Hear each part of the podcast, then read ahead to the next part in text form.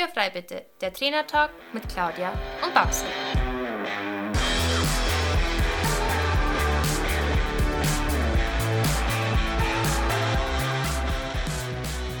Herzlich willkommen zu unserem Trainertalk Podcast und schön, dass du eingeschaltet hast.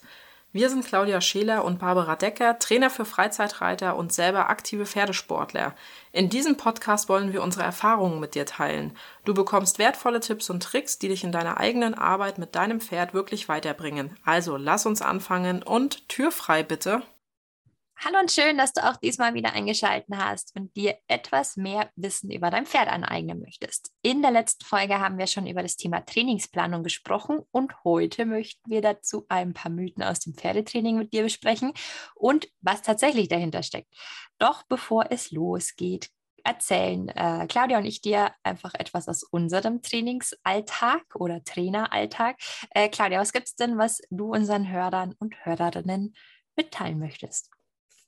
Ja, ich habe gedacht, da wir heute über das Thema Mythen sprechen, möchte ich mal einen Mythos in Verbindung mit Training aufgreifen. Und zwar, Shetties sind tolle Kinderpferde. Von meiner Seite aus ein ganz klares Jein, weil es können tolle Kinderpferde sein, aber man muss das trainieren.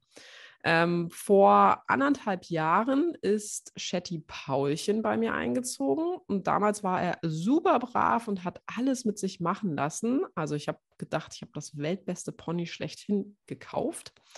Ähm, gestört hat mich allerdings von Anfang an, dass es oft so wirkte, als ob er ja nahezu leblos alles über sich ergehen lässt. Er war damals sehr schlecht bemuskelt und für einen Shetty wirklich schlank.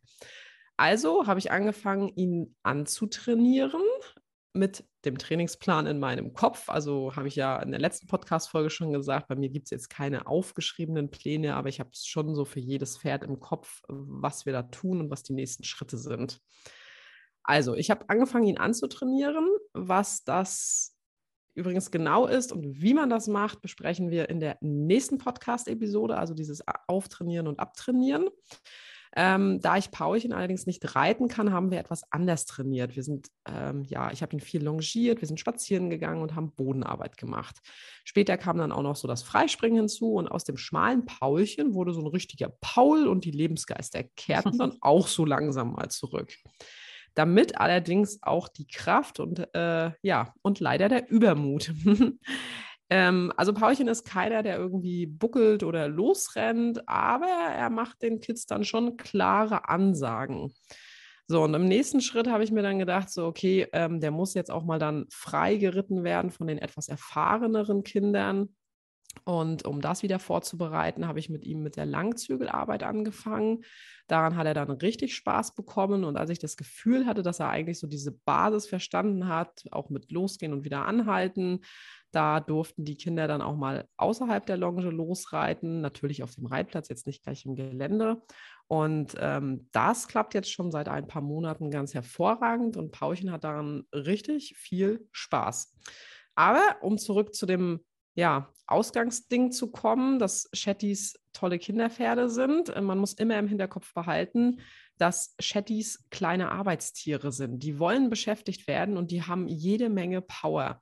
Und wenn die immer nur Kinder geführt im Schritt durch die Gegend tragen, ist das denen ganz klar zu wenig. Also die wollen da schon mehr tun.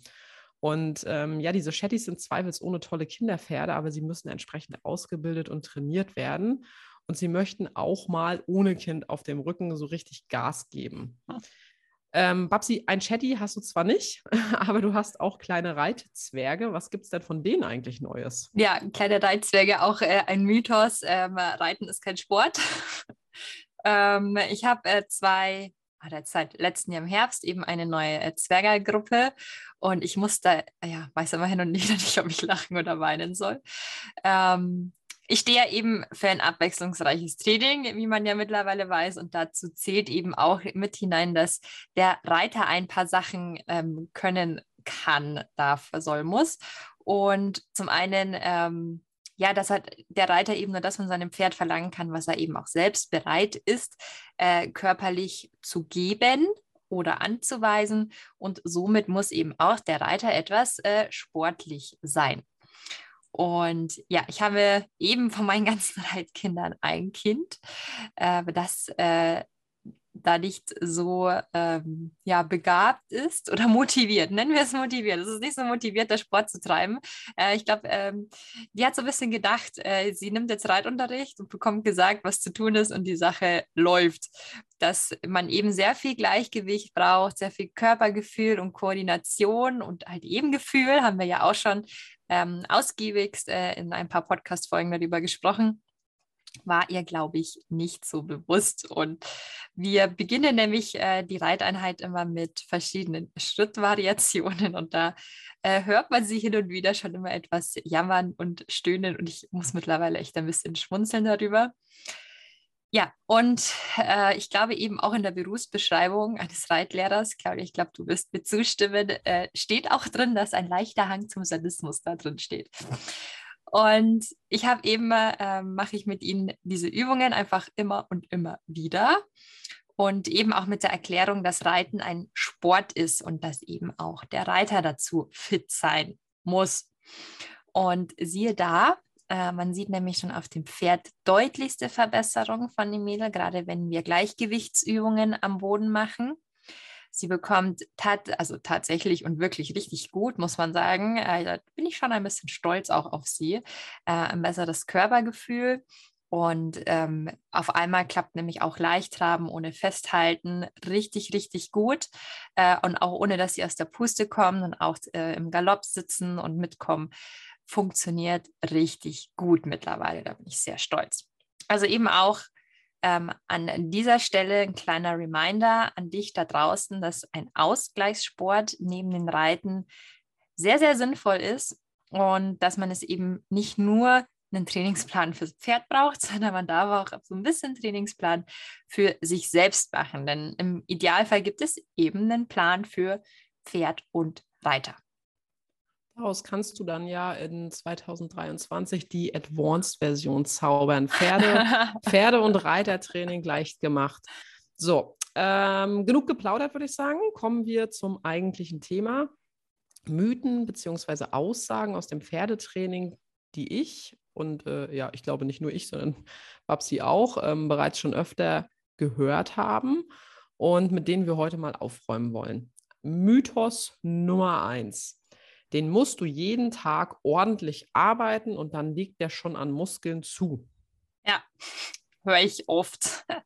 Und äh, witzig oder auch tatsächlich eher sehr, sehr traurig fürs Pferd dabei ist, dass sich eben diese Reiter und Reiterinnen den Arsch aufreißen für das Pferd, dass sie das Training so dermaßen anziehen, sie so anstrengen und das Pferd sich nicht verändert, teilweise tatsächlich auch verschlechtert. Ne? Dann wird das Futter noch äh, ohne Ende ähm, verändert und Mengen in dieses Pferd reingeschoben, Muskelpräparate dazu gekauft und hast du nicht gesehen, was alles in so ein Pferd reinpasst, aber das Pferd wird tatsächlich eher schmaler, das Fell wird stumpf und es äh, wird einfach nicht besser. Und ja, Claudia, der Grund das Pferd ist mit dem täglichen Training einfach so krass überfordert und steht dermaßen im Übertraining, dass der Körper keine Zeit hat, die Trainingsreize zu verarbeiten und stattdessen baut er ab. Der Körper braucht auf einen Trainingsreiz einfach eine Zeit zur Anpassung. Das nennt man Adaption, denn nur so kann der Muskel wachsen und die Sehne stärker werden. Also legt das Pferd nicht durch mehr Training jetzt endlich an Muskelmasse zu, sondern durch passende Trainingsreize und der dazugehörig passenden Erholungsphase. Ja, und ähm, ich muss noch ein bisschen schmunzeln. Es gibt äh, eine Definition von Wahnsinn.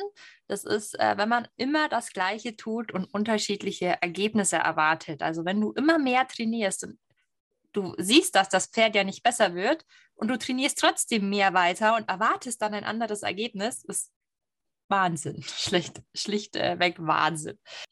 Mythos Nummer zwei. Der muss so richtig schwitzen, sonst hat er ja nichts getan. Wenn es danach geht, dann äh, hat Möppi sein Training nach der Aufwärmphase schon beendet. Ja, Tiger auch. ja, es gibt eben auch hier, wie bei uns Menschen, einfach Körper, die mehr schwitzen oder weniger. Und das Schweißbild des Pferdes hängt eben auch von vielen Faktoren ab oder mit vielen Faktoren zusammen. In der Regel sollte ein Pferd eben nur über der Muskulatur schwitzen, mit der sie auch gearbeitet hat. Schwitzt ein Pferd über und über, dann war eventuell der Trainingsreiz auch zu intensiv. Ähm, oder das Pferd schwitzt grundsätzlich einfach viel. Es gibt auch absolute Stressschwitzer. Ähm, dann ist das natürlich das Pferd nicht losgelassen und das Training ist halt dann auch nicht äh, so sinnvoll, äh, hat halt dann ihren Bewegungszweck, äh, dass man da halt eben auch drauf achtet. Und wie wir vorher schon gelacht haben, mein Contigo gehört nämlich zu diesen Starkschwitzern und ähm, habe ich auch schon abklären lassen. Aber es gibt einfach Pferde, die schwitzen, wenn sie schon nur an Arbeit denken. Mythos Nummer drei. Mein Pferd ist voll ausgelastet, der macht jeden Tag Bodenarbeit. Äh, ja, geistig vielleicht. Ne? Ähm, Pferde sind und bleiben oder waren und sind immer noch äh, Bewegungstiere, die sich gerne und viel bewegen in der freien Natur, 20 bis 30 Kilometer im Schritt vorwärts. Und äh, die halbe Stunde Bodenarbeit mit ein paar Seitengängen und eventuell dann vielleicht noch ein paar Tricks, mal aufs Podest draufstellen oder Zirkuslektionen, die beschäftigen das Pferd kurzzeitig ganz nett im Kopf, aber es ist eben kein Bewegungsdrang damit erfüllt für das Pferd. Für ältere oder sehr untrainierte Pferde mag hinter so einer Trainingseinheit ein Trainingsreiz liegen, aber für ein normal gearbeitetes Pferd ist so eine Trainingseinheit ein aktiver Pausentag mit dem äh, Schwerpunkt Koordinationstraining. So heißt das Ganze dann nämlich. Eine große Runde Schritt zusätzlich würde dem Pferd hier zum Beispiel ähm, ja auch an einem Pausentag nämlich gut tun. Und vor allem im Winter, wenn die Koppeln äh, zu sind, reicht es Pferden, die so richtig im Saft stehen, nicht mit so einem Bodenarbeitstraining aus, um ihrer Bewegungslust nachzukommen. Die wollen dann auch einfach mal ein bisschen mehr tun. Also es ist eine wertvolle Abwechslung, die deinen Trainingsplan sinnvoll ergänzt, aber es ist selten das Training, was dein Pferd am Ende des Tages auslastet. Mythos Nummer vier. Auch schon ganz selbst in den Reithallen gehört äh, ja, so Aussagen wie, was bist du denn jetzt so faul oder so zickig oder so bockig? Äh, die Stunde, die kannst du schon mal mitarbeiten. Du stehst den Rest des Tages ja auch einfach nur so rum. Ja, kann sein, muss aber nicht. Jeder, der zu Hause trainiert, macht zwischen seinen Übungen auch mal eine Pause und verschnauft. Ähm, warum sollte das dein Pferd denn nicht auch dürfen? Ja, auch äh, bei einem Pferd ermüden Muskulaturen. Und tun sie das, dann tut es den Pferden unter Umständen nämlich auch weh, denn Muskeln äh, können brennen oder verkrampfen, wenn sie überlastet werden. Und wie sich das zum Beispiel in den Nackenmuskeln des Pferdes anfühlt, das ist so mein kleiner äh, All-Time-Favorite, habe ich in den letzten Episoden auch schon mal kurz erwähnt, ähm, ist eben, wenn zum Beispiel auch ein untrainiertes äh, Pferd in der Beizäumung läuft, also in, in Aufrichtung läuft oder halt sehr äh, stark in Anlehnung, kann man das selbst mal testen. Ne? Also man nimmt einfach diesen Wandsitz ein und guckt mal, wie schnell es braucht, bis die Oberschenkel zum Brennen anfangen. Und so fühlt sich eben auch die Muskulatur bei einem Pferd an, wenn die anfängt zu ermühen. Und genau das Gefühl hat das Pferd unter Umständen auch im Nacken. Also, wenn dein Pferd zum Beispiel beim nächsten Mal ähm, nach ein paar anderen äh, Runden anfängt, sich auf den Zügel draufzulegen oder stark gegen den Zügel zieht, dann sei da einfach mal ein bisschen nachsichtiger, schalten mal zwei Gänge zurück, leg eine Pause ein und ähm, ja, trainiere im Sinne des Pferdes. Mythos Nummer 5. In sechs Wochen habe ich das Pferd angeritten, auftrainiert, umtrainiert, whatever, aber ich habe es in sechs Wochen gemacht. Ja, möglich. Aber auch hier bestimmt nicht so zu 100 Prozent im Sinne des Pferdes. Kommt natürlich auch immer auf das äh, Pferd an sich an. Ne? Ähm, jeder sagt eigentlich immer, hört man, Ausbildung eines Pferdes braucht Zeit und Zeit und Zeit. Und dann kommt ein Mensch, der mir erzählen möchte, und das hatte ich nämlich äh, vor kurzem auch erst, ähm, dass sie ein nicht reitbares Pferd mit Kissing Spines in sechs Wochen wieder komplett reitbar gemacht hat. Und in sechs Wochen ein Pferd anreiten, ja, also dass man dem Pferd in sechs Wochen erzählt, du, da gibt es Equipment, das kommt äh, an dich herangeschnallt und der Mensch da oben drauf, der wird dich nicht töten, kommt aufs Pferd drauf an, dass das klappen kann. Aber ich würde da nie so eine Pauschale drauflegen und sagen, jo, in sechs Wochen habe ich jedes Pferd angeritten. Ne? Weil das kann, finde ich, nicht immer schonend im Sinne eines Pferdes geschehen. Und wenn man bedenkt, unsere Kinder gehen vier Jahre in die Grundschule, bevor sie aufs Gymnasium wechseln. Und selbst hier ähm, verbringen die Kinder eben auf dem Gymnasium auch noch viele, viele Jahre, bis sie ein Abitur haben. Und dann kommen wir Reiter daher bei einem äh, ja, siebenjährigen Pferd, das auf einmal in der Estris so durch die Gegend läuft. Also ja, 10. Klasse Gymnasium. Und das kann meiner Meinung nach einfach auf Dauer nicht gut für den Pferdekörper sein. Nein, gut ist das nicht, aber oft auch ein hausgemachtes Problem. Zum Beispiel Zucht. Mhm. Der Reiter möchte zum bezahlbaren Preis ein Pferd kaufen. Das weiß natürlich auch der Züchter, der sein Pferd als geritten verkaufen möchte. Und das muss natürlich dann alles schnell gehen, damit es möglichst wenig kostet und das Pferd am Ende nicht zu teuer wird ein nachhaltiges Anreiten war das dann halt nicht. Aber wenn nicht Erna, dann kauft spätestens Bertha das Pferd. Äh, Hauptsache, es war günstig. Es ist halt leider die Realität. Leider, ja. Mythos Nummer 6. Für das bisschen Ausreiten und Dressur, was ich mache, braucht mein Pferd kein Training. Ganz klares Nein. Also ähm, für das Pferd ist es eben immer eine körperliche Anstrengung, uns zu tragen. Es ist immer Sport für das Pferd.